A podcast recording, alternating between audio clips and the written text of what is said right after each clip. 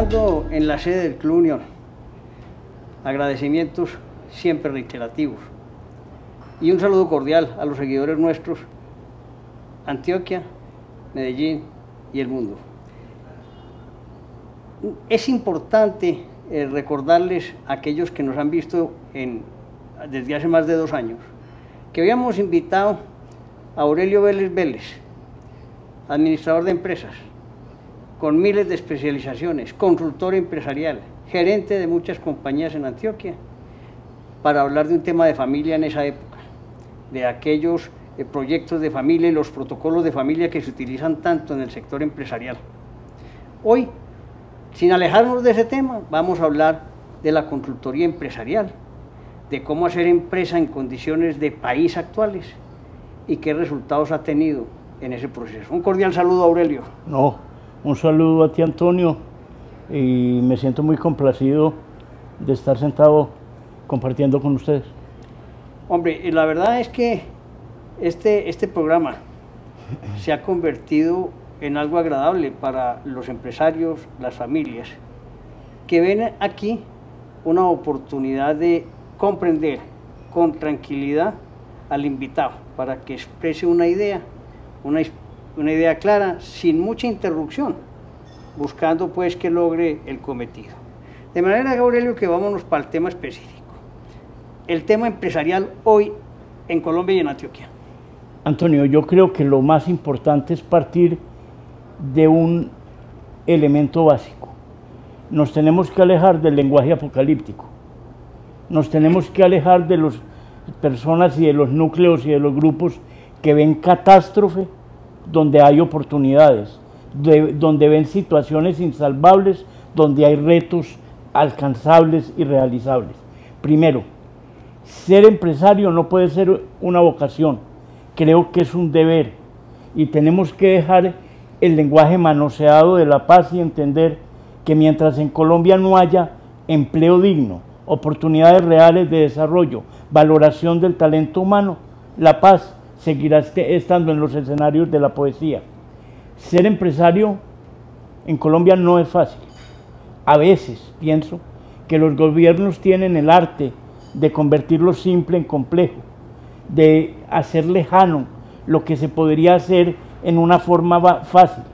Hoy en día cada vez siento yo que hay un Estado con una orientación eminentemente tributaria y no hemos hecho un alto en el camino y donde en Colombia se recuperara la honestidad y la transparencia como una línea fundamental de vida, tendríamos presupuesto para hacer lo que deseemos. O sea, no se puede, perdón Antonio, pensar que, eh, que la industria, que el comercio eh, solucionen toda la ineficiencia de un Estado que tiene que recuperar el norte y que tiene que recuperar la transparencia. A mí me preocupa un tema, Aurelio, y es que en 40 años de experiencia también como consultor y gerente de compañías, he visto cómo en vez de aumentar la capacidad del empleo, se estabiliza, disminuye. Hoy está en 12.6 el, desempleo en, Colombia. De manera que hay que mirarlo de una manera más, más profunda, porque el empresario solo no puede hacer milagros. No lo puede hacer si no va de la mano con el Estado. Si el Estado no entiende que tiene que salir de modelos teóricos y compenetrarse con una realidad haciendo las empresas viables, competitivas, mm, las cuales no serán fáciles. Ahí hay un elemento que yo quiero enfatizar y es el concepto de la innovación y el desarrollo. No me pregunten cuántas veces he repetido un concepto que es que mis éxitos pasados no garantizan mis éxitos futuros.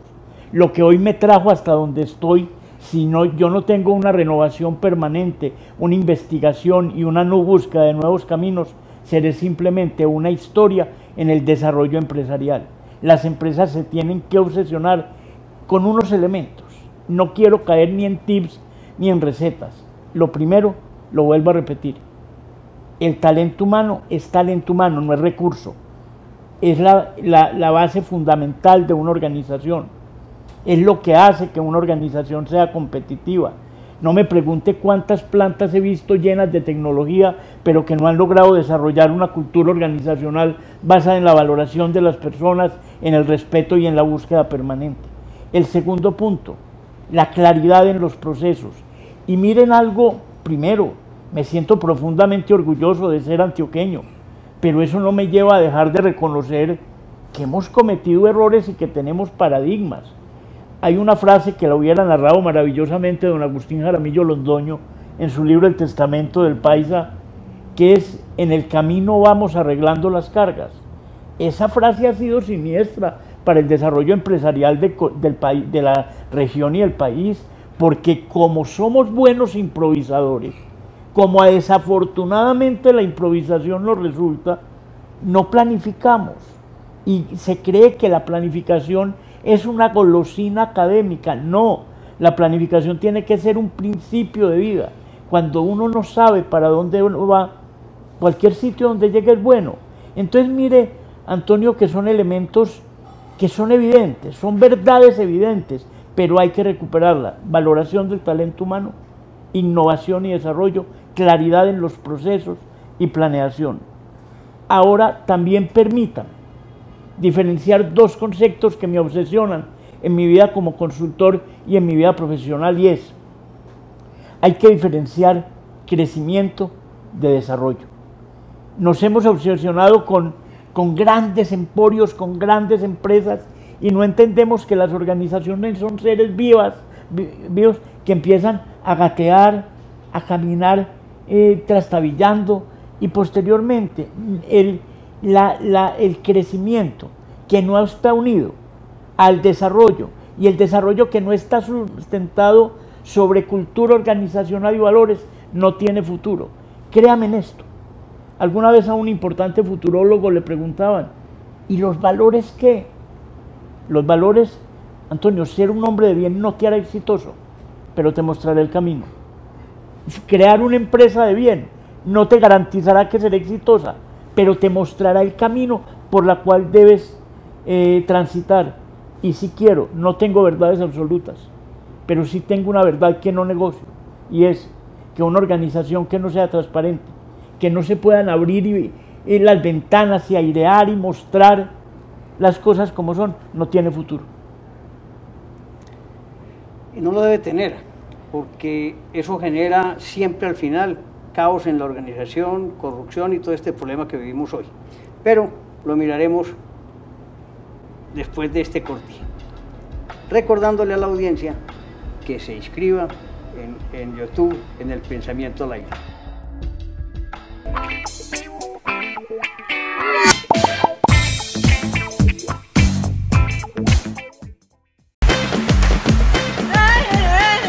Electrópica.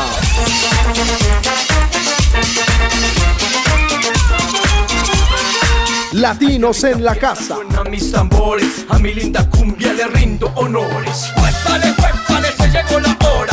Y todo mundo a mover la cola. Los Cumbia Stars. Mohamed, solo quieres ya volverte a ver.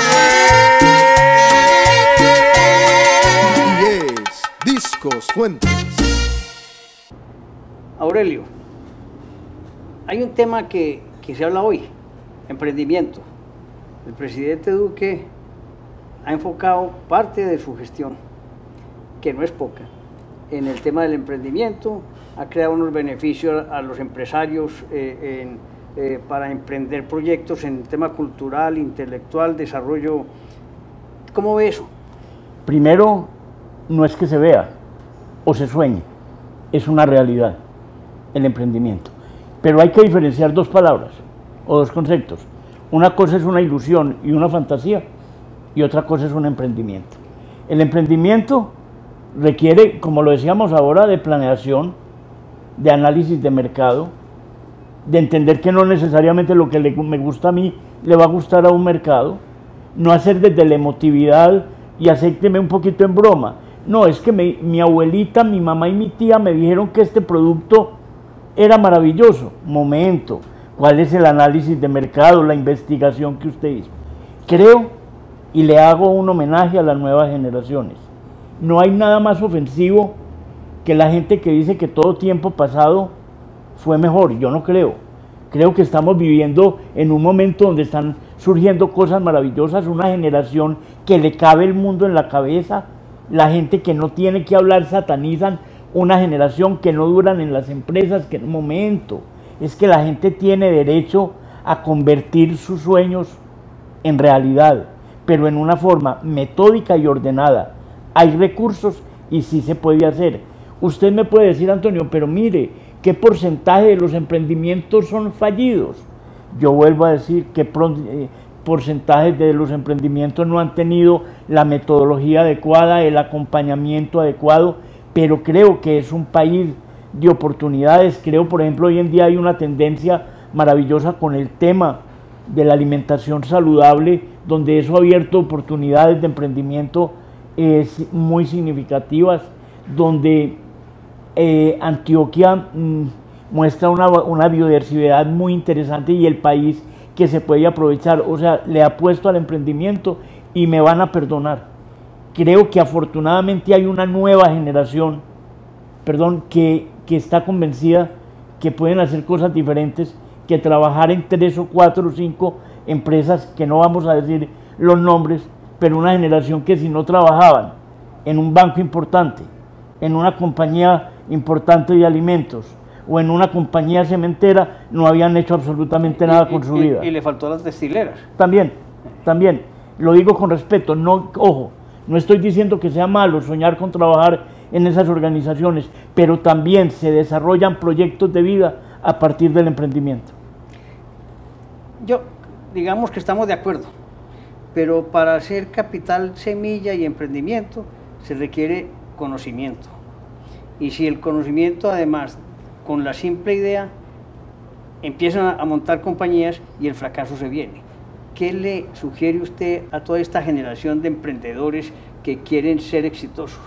Primero, o, que por lo menos quieren vivir de su, de su arte. Eh, hay una expresión que yo no me pregunte cuántas veces la digo en un día. Y es que no hay un sitio más peligroso para ver la realidad que un escritorio. El escritorio engolosina. El escritorio aleja de la realidad. Hay que oler a mercado. Hay que oler a realidad. Un primer elemento que creo que lo están haciendo las universidades es un acercamiento de las universidades a la realidad. Dejar de hacer golosinas teóricas. Una generación que no tiene que hacer colección de diplomas para colocar en una pared, sino una universidad acorde a las necesidades de un país, de un mundo globalizado, que no podemos decir que me gusta o no me gusta la globalización, es que usted no puede decir me gusta que esté de día o de noche. La realidad es la realidad y estamos en un mundo donde las fronteras se han desdibujado y lo veo como una cuestión altamente positiva. Creo que eh, ha, llegado el momento de, de entender que no se puede proteger la ineficiencia, pero sí que hay que generar una condición y plataformas para que esos proyectos de emprendimiento perduren, sean realistas eh, y eh, incursiones, si se quiere, en campos que estaban vetados anteriormente para grandes organizaciones y hoy están diciendo, lo necesitamos. Eso es verdad, pero es que tocas un tema que, que me preocupa a mí. Y es, Eso el me tema, tranquiliza. y es el tema de la educación hoy. Digamos que primero ha disminuido el ingreso de estudiantes a las facultades. Unas razones, dicen, económicas. Yo no creo que sean tanto lo económico, sino lo pertinente en la educación. Y, segundo es porque ellos ven que tanto título, tanta vaina, eh, a la hora de la verdad no les genera realmente un trabajo. Yo quisiera, no con el ánimo de discutir, mirar ese planteamiento suyo, Antonio, a la luz de estadísticas y de cifras. Yo me encuentro en las organizaciones seres humanos con derecho y con el deseo de estudiar, haciendo esfuerzos significativos y soñando. Y soñando positivamente, porque realmente no hay nada que dé más poder que el conocimiento. O sea, creo que las universidades sí tienen que entender que tienen que untarse de empresa, untarse de las necesidades de un país, y yo siento que lo están haciendo. Pero, reitero, no están estudiando carreras tradicionales, sino que buscan artes, oficios o carreras técnicas o tecnológicas que le den es- espacios. Antonio, es que el cambio es una realidad. Existió una época donde usted podía ser abogado, administrador o ingeniero. Hoy la ingeniería tiene múltiples ramas. Eh, pero pienso que las universidades en nuestro medio se han desarrollado. Hemos tenido rectores en las universidades visionarios que han entendido la importancia de la investigación y que han entendido que los estudiantes tienen que generar una cultura de creación, de innovación y que no hay que seguir repitiendo los famosos copy-copy que en nuestras generaciones eran una herramienta de trabajo. Vámonos para un corte, Aurelio.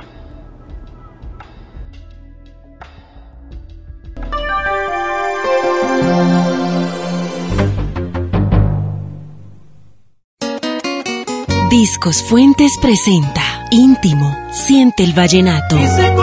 Disfruta el vallenato con un estilo diferente. Dubán Bayona, Eric Escobar, Sacarla del corazón, Luis Miguel Fuentes. Íntimo, memoria de 8 gigas, video más audio. Cuánto sueño tener un amor. Íntimo, siente el vallenato. Cómpralo ya, disponible en plataformas digitales. Discos Fuentes. Aurelio, 45 millones de habitantes, centralizados en cinco grandes capitales. Digamos que ahí está el 70% de la población colombiana. Por eso las regiones hay que mirarlas de una manera diferente para el tema empresarial. No sé si usted, que ha recorrido el mundo y Colombia eh, en el tema de la consultoría empresarial, ve importante que dejemos de pensar en los municipios como apenas centros de acopio en educación y salud y trabajo mínimo. Hay que buscar el empresarismo allá. Seguir pensando en esa forma es un acto de miopía imperdonable. Es entender que Colombia es, sin lugar a dudas, un país de regiones, que cada región tiene una potencialidad y que no podemos seguir cayendo en el parroquialismo que todo tiene que suceder en tres cuadras a la redonda del Parque de Río. Eso es el pasado, eso es el pasado. Estoy totalmente convencido con tu afirmación y cada región, cada municipio antioqueño tiene un gran potencial. Ese potencial hay que analizarlo, siendo muy responsable con el mundo que le vamos a dejar a las nuevas generaciones. Hay que dejar de pensar que el tema ambiental es un tema de esnovismo, de moda, es un tema de necesidad. No podemos seguir desordenando la casa y el desarrollo tiene que ir de la mano con la sostenibilidad y con el respeto al medio ambiente y al entorno, sin lugar a dudas.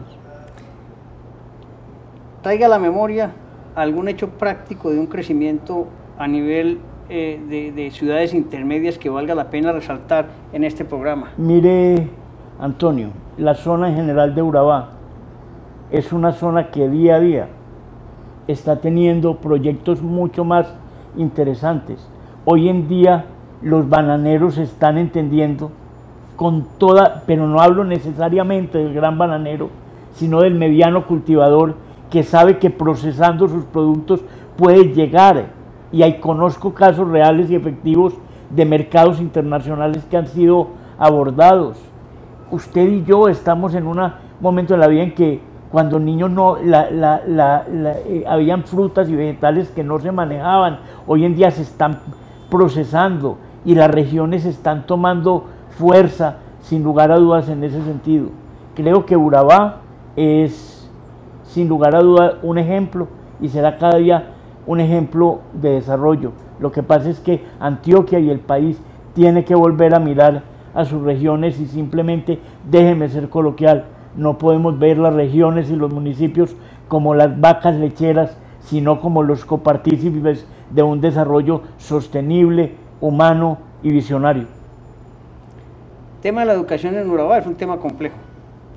Se llenó de abogados, se llenó de contadores y no vemos como un desarrollo eh, sostenible en la región con los artes y los saberes que sigo insistiendo, hay que mirar allá. Creo volviéndonos si quiere un momento brava, creo que los gremios han hecho un trabajo responsable. Algún día, con un acto de profunda imprudencia, cuestioné a un importante gremio y su presidente con la mayor cortesía posteriormente me llamó y me mostró en cifras todo lo que habían hecho. Creo que es una región que merece, como te digo, respeto, sin lugar a dudas. Eh, Antonio, cada región tiene un talento. El reto de un gobernante de, la educación, de las universidades y de las entidades es tener el mapa de talentos, si así se le puede llamar, de cada región y no desorientar a sus habitantes y a, la, y a las mismas universidades de formar en cuestiones que no tienen aplicabilidad. Vámonos, hagamos un salto de territorio. Vámonos, para el sur del país, la Guainía, el Orinoco, eh, toda esta región, Putumayo, el Amazonas. Los empresarios del mundo miran a esa región con gran potencial y nosotros seguimos siendo miopes frente a la riqueza que tiene esa ciudad. Primero, y esto por esto no nos van a dar el premio Nobel, eh, y afortunadamente, el que entendió, entendió, eh, no nos lo van a dar. Eh, las vías de comunicación son fundamentales. En la medida que haya vías de comunicación adecuadas, los productos podrán salir a las grandes urbes y podrá ser más competitivos.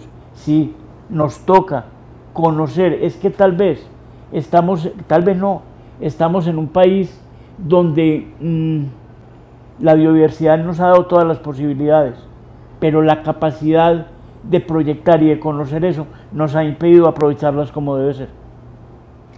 Aurelio, usted es un consultor y estamos viendo una radiografía de un país rico, dos mares. Hemos hablado aquí cada rato del potencial que tiene Colombia, inclusive Sudamérica completo, para ser una gran potencia. Vemos el emprenderismo como una gran posibilidad. De acuerdo. Pero vemos una falta de talento en el gobierno. En cualquier gobierno, no estoy hablando de este, sino de los gobiernos. Mire, Antonio, yo no quiero ser simplista, pero me voy a ir más allá. Si no volvemos a la familia como núcleo fundamental de la sociedad, si no recuperamos los valores como esa brújula orientadora del desarrollo y de una sociedad, si entendemos que el mundo de los vivos no es estar sobre sus hombros, sino tener la capacidad visionaria de establecer oportunidades, el país no tendrá futuro. Pero yo estoy convencido que tendrá. Es lástima decir, la letra con sangre entrado y entendemos que hay que recuperar valores, que hay que volver a respetar la palabra, hay que volver a entender la verdad como una gran fortaleza. Hay que entender que el dinero no es malo, que es maravilloso, pero que debe ser el resultado del trabajo honesto, visionario y organizado. Comparto, comparto esa, esa opinión. Pero también le digo una cosa, la disciplina y el orden para lograr que la familia recupere todos esos valores tiene que empezar desde el propio padre y madre de familia, no desde abajo porque perderíamos 20 años. Hay que organizar la familia, pero con disciplina y orden. Y esa disciplina y orden tiene que replicarse en la sociedad completa. Si quiere sustituya disciplina y orden, se lo cambio por algo que puede entrar más fácil y es amor y compromiso, acompañamiento. Cogimos una frasecita de moda que dice, no, en materia de educación de los hijos no es importante la cantidad de tiempo, sino la calidad. Pues le doy una pésima noticia. En materia de educación de hijos es importante calidad y cantidad, compromiso. Mi vida como administrador ha sido hablar de la delegación, pero lo único que no es delegable es la formación de los hijos, el acompañamiento de los hijos, el vibrar con lo que ellos hacen y me arriesgo a que le parezca simplista. Pero si no recuperamos la familia como el núcleo fundamental de una sociedad, mm, no esperé grande transformación y grandes cambios. Yo le acepto lo del amor y la comprensión, pero sin disciplina y orden no habrá posibilidad. ¿En qué parte de lo que dije hablé de amor irresponsable y de compromiso facilista? Ah, bueno. Es que el verdadero amor exige, el verdadero amor tiene método y el verdadero amor, Antonio, tiene disciplina. Estoy de acuerdo contigo totalmente. Ok. Aurelio, yo quiero que le dé un mensaje a usted al mundo de lo que piensa usted como empresario de las generaciones presentes y de lo que pueden hacer las futuras. Primero, que la gerencia colombiana tiene que abrir sus puertas, tiene que salir de la molicie de la silla de cuero, tiene que hablar con su organización, tiene que escuchar, tiene que entender que no se puede satanizar una persona porque tiene experiencia, pero no caer en los avisos casi pintorescos que uno ve. Dice, empresa importante requiere profesional con, con 10 años de experiencia, profesional joven con 10 años de experiencia. Si es joven no tiene 10 años y si tiene 10 años es, no es joven, ¿de dónde lo vas a conseguir? Las organizaciones deben ser la mezcla de la experiencia y el aprendizaje, del conocimiento y la búsqueda. Pero Antonio, algo muy importante que sí quiero dejar, por favor, aislémonos, blindémonos, que es una palabra de moda, a los pregoneros de catástrofes. Colombia es un país maravilloso, nos hemos equivocado, pero tengo el total convencimiento de que vienen días muy importantes para el país. Yo sé que los jóvenes de hoy no tienen fronteras, pero a mí a veces muchachos maravillosos me dicen, me voy a ir a vivir a Australia, me voy a ir a vivir a tal parte, y a, mí me da, lo entiendo, lo comparto, lo fomento, pero me da tristeza porque le digo a ese muchacho, qué tristeza que se van los buenos. ¿cierto? Entonces, en vez de haber, eh, hacer un, contenedor para mandar eh, al político corrupto, al que no cree en que la sociedad puede ser diferente, estoy totalmente convencido del y aislémonos por disciplina personal de los pregoneros de catástrofes. Aurelio, gracias por acompañarnos en el pensamiento. No, hombre, gracias a ustedes y el solo, pala- el solo concepto de pensamiento es un concepto que enamora, porque tenemos que volver a pensar, a tener el derecho a disentir, al, al tener el derecho de opinar libremente y al estar en la búsqueda permanente de nuevos caminos y de la consolidación de una sociedad. Y a ustedes, seguidores, los invito a que se suscriban en el pensamiento al aire y que inviten a sus amigos para que esto crezca como hoy lo está haciendo. Tiene que ser un fenómeno multiplicador de voz a voz, porque las cosas que valen la pena se deben multiplicar. Así es, muchas gracias, Aurelio. Gracias a ti.